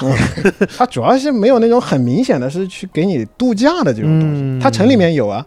但它就是一个正常的城市，嗯它有好的酒店，但是它不是那种明显啊，像你搞一个什么星空房啊，是吧？像那种什么在郊外给你搞个那种很 fancy 的那种度假村，没有的。嗯但是北欧的那些国家是有的呀，它有，俄罗斯也有，我去的时候也有，但是就很少，而且也很贵，也订不上，因为确实太少了。但那些北欧那那些基本上一大片，非常成熟。嗯，和当地人有有有什么互动吗？呃，和当地人的互动主要是在后来，因为前面的这些的话，你无外乎就是坐飞机、坐坐这个也没有什么太多需要互动的地方。后来可能是在，因为后来，因为我觉得我我得我得去，车被锁了，跟人交流，因为是跟那个跟我说嘛，就是骗我太太嘛。嗯。呃，这个摩尔曼斯克这个行程是报备了的，但是后来的行程是没报备的嘛，就回到莫斯科嘛。嗯回莫斯科之前我就跟他讲嘛，就是来都来了嘛，嗯那么远嘛，那么早回去干嘛，对吧？嗯就不要吧，我们还可以再玩一个星期，对吧？嗯然后就是那那你要玩一个星期干嘛？我说贝加尔湖得去吧，嗯对吧？然后这贝加尔湖啊，他听过啊，那行吧，那行，那我们就嗯马上订机票吧，嗯就从莫斯科又去那个伊尔库茨克，嗯就远东了。嗯但又就国内国内航班就七个多八个小时，嗯。啊哎呦，对，国俄罗斯就够大呀，国内航班，嗯，起码我原来去美国上学也才十一二个小时，嗯。然后他这七八个小时，啊，那就到伊尔库茨克，那那个就得租车了，因为从伊尔库茨克到到贝加尔湖的话得开车，不算太远，但也得两个小时的样子。嗯。所以你要租，你要去自己安排行程很难，因为它也没有什么太合适的公共交通，那就租车去嘛。嗯。租车去呢，这个就比较有意思啊。你你去贝加尔湖，它路很好，哎，对俄罗斯这个路况。因为你在之前你能看到，包括现在抖音上你都能看到，就是什么各种说俄俄罗斯的路况很糟糕啊，嗯或者怎么着啊，肯定是有。比如像我知道什么勘察，在它的远东很多地方，勘察加半岛那些路确实很糟糕。嗯你看到甚至大家出行得坐装甲车啊什么的，那个确实比较夸张。对 开个坦克，对对，它确实有，但是我毕竟我从伊尔库茨克那个其实还是算远东大城市，嗯然后到贝加尔湖这些，它的路非常好。它虽然不算高速，但它确实是属于高等级的公路了，嗯基本上也算快速路了。嗯。呃，就就你放成都的话，怎么着也算是个三环的这种感觉，嗯。所以你基本上开起来还是蛮蛮舒服的。嗯。然后，然后呢，你基本上都下呃下了这段路呢，你可能就开个什么国道、省道，类似像这种路，嗯。但也很也很路铺装路还是好路了，嗯。就是你开到就往往贝加尔湖去的路上，嗯。哎，就遇到一个一个警察的一个检查点，嗯。啊，然后你车窗摇下来一看，两个跟你面孔差不多的人。那这个当然我因为我提前知道嘛，就是我叫那布里亚特人，对布里亚特人，因为那贝加尔湖旁边就贝加尔湖很大的，是是蒙古，对，在中国的话，他们就算蒙古族，对吧？我们算在蒙古族里面，嗯。对，但是在俄国它是有细分的，它算一个民族，嗯。就就布利亚特族。嗯。那布利亚特人那两个警察的布利亚特人，他相当于是一个、一个可能是一个日常的一个一个检查的，嗯。然后下来呃他啊摇下车窗一问嗯。干嘛呢？对吧，听不懂，听不懂，那肯定一句话都听不懂，嗯。因为我当时也不太会俄语，嗯。现在学一点点，跟没学也太没太大区别。对，因为我的俄国的外教已经疫情后都没有再回来过了，现在都已经不记得他长什么样子。对，当时他他一下来，他哦，那用什么？用翻译嘛，嗯用那个，因为俄国有那个软件 Yandex。嗯它也有那跟 Google 也差不多、嗯 y a n d e x 那它也有那种翻译，那那好，他一讲话啊、然后一翻翻成英文，一看啊、是要查你的这个 ID 啊，这些哈、那那检查呃检查这个 registration，这些都是一些很 routine 的东西。嗯结果护照给他这个，我看他在那儿翻，我不知道他在翻什么，我猜想他应该是在翻俄罗斯的签证，嗯这个是个正常程序，应该老外查俄罗斯，但他有可能是没翻到，嗯要不他不认识。他拿着一，他翻到了，我一看他翻到了那个我的美国签证那一页，嗯嗯然后在那，然后这这这样在那儿跟我比对，很认真的在那儿看。嗯，我我后来想，他可为什么要翻呢？可能是因为美国签证那一页上面有照片，啊，哦是不是就拿着那个在那儿对？就看是不是你的呃，对，你知道吧？或者是检都检查了，得嗯显得专业嘛，嗯 是吧？你说我得这个流程得走完，所以就要看，然后看半天啊，好，OK，然后说啊去哪儿啊？我说去巴靠啊，去去嗯贝贝加尔湖哦，那就那就好，呃，注意安全。啊，就走，对，所以就这个其实还蛮有意思，就是你在一个一个俄罗斯一个鸟不拉屎一个地方，嗯。这确实是个荒郊野外的一个地方嗯，对吧？一个一个布里亚特警察在那儿检拿着你的一个美国签证那一，在那儿检查一个中国人，对，但非常友好，就是因为确实去之前也会有一些攻略啊，什么可能嗯。俄国旅行啊，各种是不是会有一些这些不太友好或者这种我的体验其实还还蛮好，就是至少这个。这跟这跟这个警察打交道的话，确实也还蛮好。他跟你说路上有兵，嗯要注意安全，哎这些反正虽然你都是一些很很正常的一些提醒，但是确实，毕竟也没有别的那些部分嘛，是吧？嗯也没有要打折这些事情。对对，所以这是这是第一个。还有一次呢，也是跟布里亚特人，就是在贝加尔湖旁边，因为自驾嘛，你总得涉及到要加油嘛。嗯然后我确实因为前一天是住在那个村儿里嘛，出来就随便找个加油站，然后那个加油站呢可能是十里那儿附近最大的一个加油站嘛。那加油站其实在美国也也有点这种功能，就是嗯，乡里乡亲，就相当于是这个地方就聚集啊，没事就聊聊天啊，就在坐在那抽根烟啊，哎，嗯加油对加油机旁边是吧？一定不能坐太远。对，所以你又看到那些布里亚特老乡也是在那儿聊天，嗯。他们也在那儿加油，开着什么拖拉机的，有开那些什么嗯。什么农用机具的，开车的，就就停在那儿，然后也在那儿聊天。我一停那儿一加油，也找我聊，嗯。啊，也找我聊，因为我觉得吧。大家看起来确实也差不多，嗯，就确实也差不多他。以为你也是本地的，对，嗯就是这种大家早上起来，因为那很早嘛，你早上起来就加个油，然后准备去干活，嗯吃个早饭，因为也就在加油站吃早饭，嗯哎，再吃个早饭，然后大家就来聊聊天，就是啊嗯今天吃的怎么样啊，是吧？昨天怎么样啊？我也能听得出来，他跟我聊天大概应该也就是这种，嗯，也就这种。他跟我啊，这个天气，嗯 我一看指指天，然后说说说，那看呀，今天天气不太好啊，嗯怎么样？就就就这种东西，然后听不懂。嗯我就，然后他一愣是吧？可能确实在这种地方加油，应该也没有不讲俄语的吧。嗯 但是你看得出来他非常友好，嗯就他会跟你聊。但是我虽然已经表现出我听不懂，他也知道我听不懂了，不影响他聊天。我就光想输出，对，我觉得这可能跟远东人太少也有关系。我的天，东北人为什么喜欢聊天呢？是。吧？啊对嘛，对嘛，哎，就就确实是这种感觉，就他嗯确实他还是会跟你聊，就是是说，呃呃，好，嗯。我就只能嗯嗯嗯嗯嗯，然后那其他也不能说是吧？嗯。我 我就只能跟他说 kita kita 嗯。就就中国来的嘛，呃，那就哦好，那这就但是你会感觉很友好很友好，然后没事他要走了，因为他先走，我的油还在家是吧？嗯那他先走啊，然后过来拍拍你啊，然后啊一路呃挥挥手呢，多半就是什么一路顺风啊，嗯注意安全啊，就这些啊，就有没有可能他说其实前面有一只熊，然后你不要往那个方向去啊？这，中国的，中国的，啊这个东西小问题？小问题，对，所以在俄罗斯呢，我会感觉跟跟布里亚特人的这种接触会非常的亲近。嗯就会明显的感觉跟和和俄罗斯的这种白人啊，这种的嗯这种，就你会有这种亲切感。然后他跟你之间，我觉得他也觉得没有距离感，嗯就因为同时在那儿现场也有俄国人加油啊，就是那种明显是欧洲面孔的俄国人加油啊。他没有找他聊天，嗯，嗯 明显那个人是应该是会讲俄语的吧？嗯，对他找我呀，那一看就大家亲切，嗯对亲戚嘛，对就我一直憋了一个问题，到现在没问。嗯，就是之前听说啊，在俄罗斯喝啤酒开车不算酒驾，这个事儿呃，你有没有这个事情尝，试过？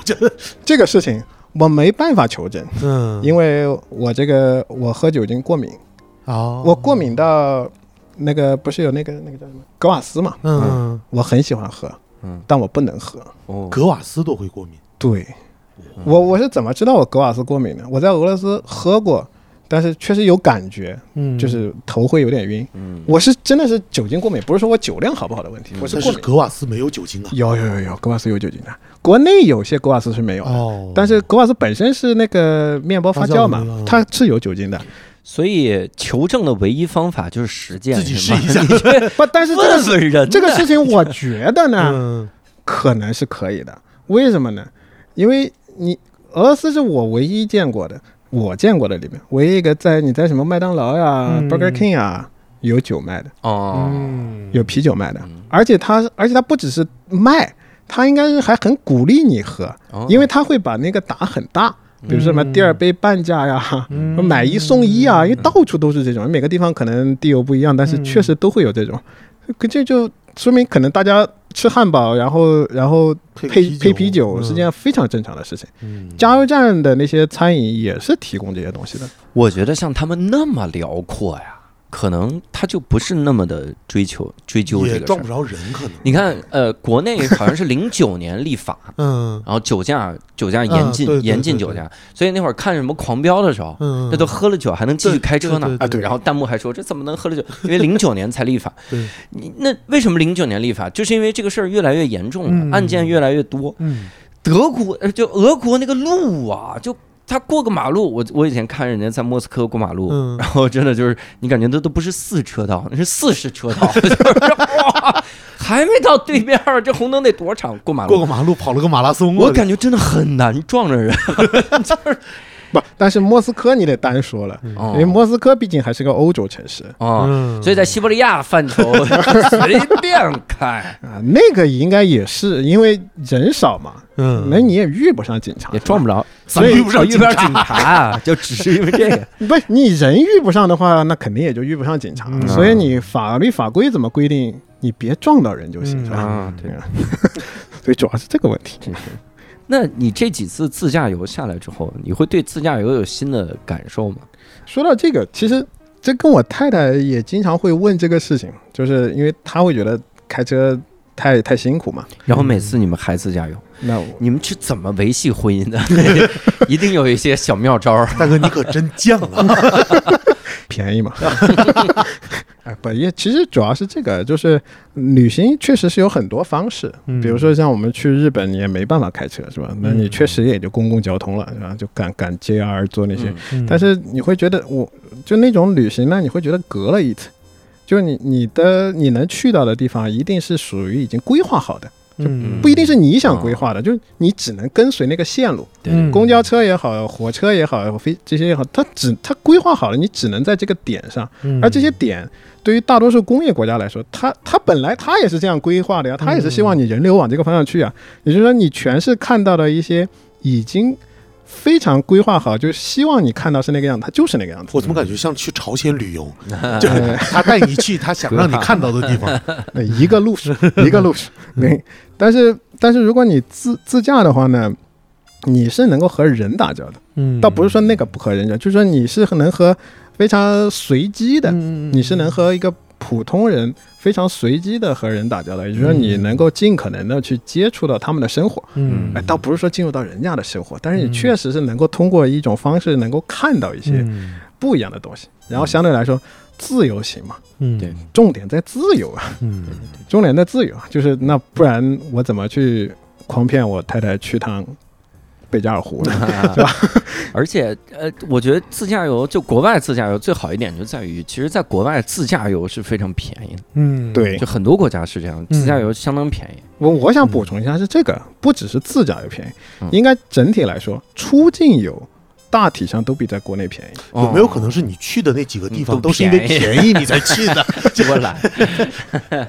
呃，是，但是但是确实，因为国内很多旅行的目的地来说的话，嗯消费很高，是确实是消费很高，不管你自不自驾，嗯很多开销你你确实躲过，嗯对，所以你要选择出境。为什么我？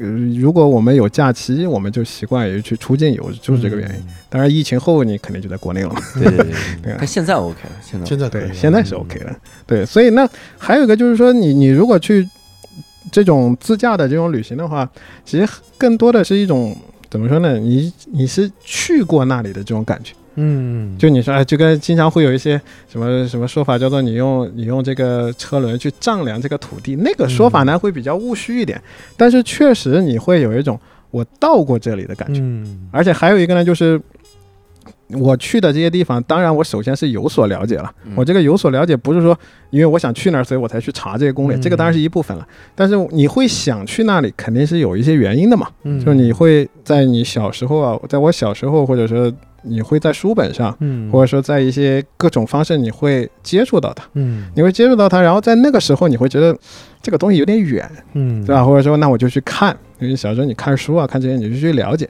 但你像现在，你相对来说，你确实是因为它够便宜嘛，你确实是有这个能力，你能去到那里，你能够亲身的去让它出现在你面前的时候，嗯我为什么不呢？嗯你你站在他面前的时候，那个感觉和你在书本上看到的那个感觉嗯是不一样的，是完是完全不一样的。就跟我我去到那个，就就跟你像去莫斯科，那大家都会去到那个红场。你为什么一定要去到那个红场呢？因为红场实际上是个大 IP，是个人脑子里面都知道红场大概是个长个什么样子，是吧？洋葱头啊或者怎么，但是你确实是要去到那儿，就你就是要站在那个瓦西里大教堂的面前，你就是要站在那个那团无名火面前，你就是要看到那个列宁的那个墓，嗯那感觉不太一样。嗯那感觉不太一样。就是你到那儿之后，我就是缺缺一捧花，啊，嗯，对，但是你会觉得你到那儿。那感觉确实，你很难用用语言说啊，我我我见过，我知道，我书上看过，嗯没有那么简单，嗯没有那么简单。就是你确实是需要站在朱可夫像的那个面前，嗯，然后你去看着那个瓦西里大教堂，嗯，然后你再想象，在这个不太长的，好像就就一两百米，还是还是几十米，好像是嗯反正很短，红场非常短。但是你会想，这个地方它就是历史在这里经过过，嗯你人类的历史不断的在这里经过，它也不只是说苏联或怎么怎么着，这就是人类的历史。嗯然后你去到一个地方，然后你看到的就是经历的和你去感受的，其实更多是靠脑补了。但是你不到那里的话，你不在那个时空，不在那个场景下，你没办法脑补，嗯你没有这种感觉。而且而这个脑补啊，脑补也好，或者这种体验也好，这个东西我觉得是一辈子的事情。嗯是吧？你基本上，你你可能往后，就像我现在，我说我记性不好，确实，你说我什么时候在那儿吃过什么，花多少钱，怎么着，这个东西逐渐逐渐你就忘了。但是这种体验的这种感觉，就是你站在红场上，你站在那个地方，你看到的那个时候，你脑子里面闪闪过的那些东西，我可能到死的时候应该都还记得。嗯，我希望吧，嗯是吧？所以我觉得这个是可能是你自由行也好，或者自驾的话，最重要的地方在这儿。嗯，所以也鼓励大家多出去旅旅游哈。嗯然后如果是自驾游的话，也是这个可以体验体验哈。嗯然后去趟老挝看看去，个老挝，上那湖里游游泳。对，然后也非常感谢刘谦老师今天不变魔术了，跟我们来分享了自驾游的这个旅旅程哈。嗯呃，也希望各位这个如果想跟我们继续交流，可以在公众号“无聊斋”底部菜单栏，然后点击一个进群的这么一个钮儿哈，然后就会进群。进群之后呢，线上跟我们来一块儿来聊一聊哈，进一个听友群。那我们这期节目呢就到此结束了，非常感谢各位的收听，我们下期再会，拜拜。拜拜拜拜。